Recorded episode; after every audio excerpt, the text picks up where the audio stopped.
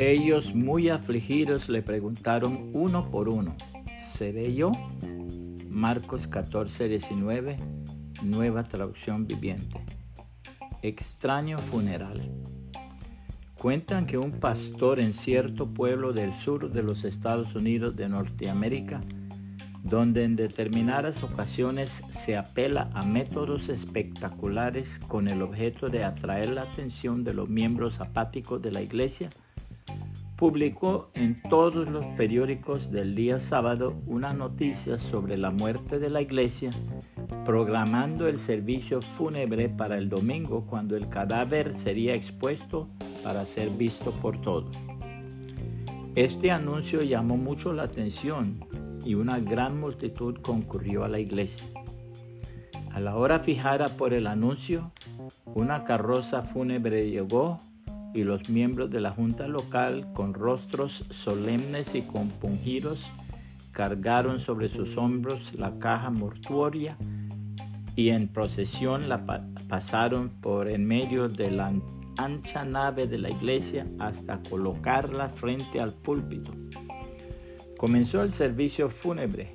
Se cantaron los himnos apropiados, se leyeron las escrituras, se dijeron las oraciones de ritual y como de costumbre se predicó un sermón obituario en el cual el predicador mencionó las grandes obras y cualidades de la iglesia recién muerta y luego culpó a todos aquellos que habían profesado ser sus amigos e hijos como responsables de su muerte.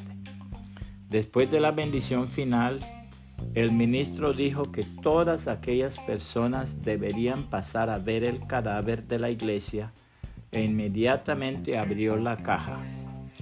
Con gran curiosidad todos se formaron en línea para, y para sorpresa vieron que en el fondo de la caja tan solo había un espejo en el cual se veían a sí mismos. Claro, ellos eran la iglesia de que el predicador había hablado. Ellos eran el cadáver viviente de sus ideales religiosos.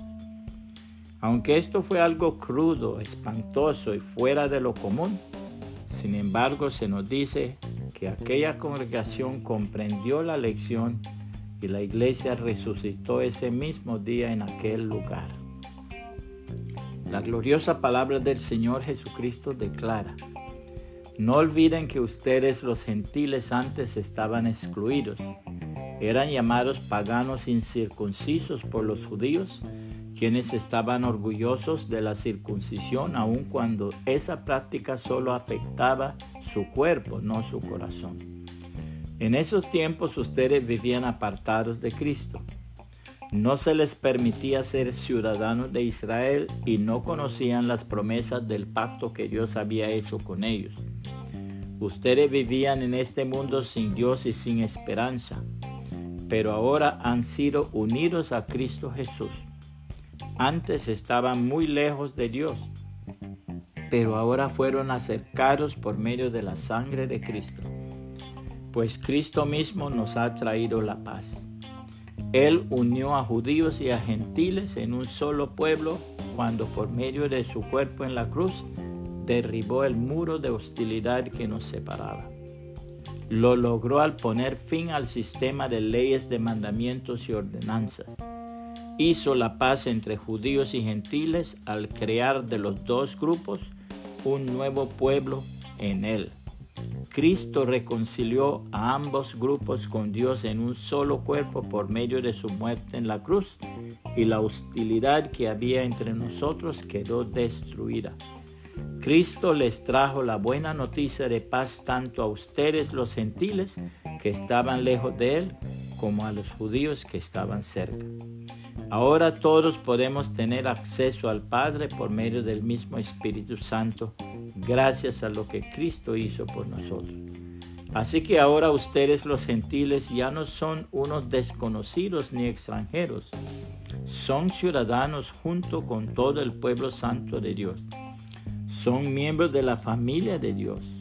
Juntos constituimos su casa la cual está edificada sobre el fundamento de los apóstoles y los profetas. Y la piedra principal es Cristo Jesús mismo. Estamos cuidadosamente unidos en Él y vamos formando un templo santo para el Señor. Por medio de Él, ustedes los gentiles también llegan a formar parte de esa morada donde Dios vive mediante su Espíritu.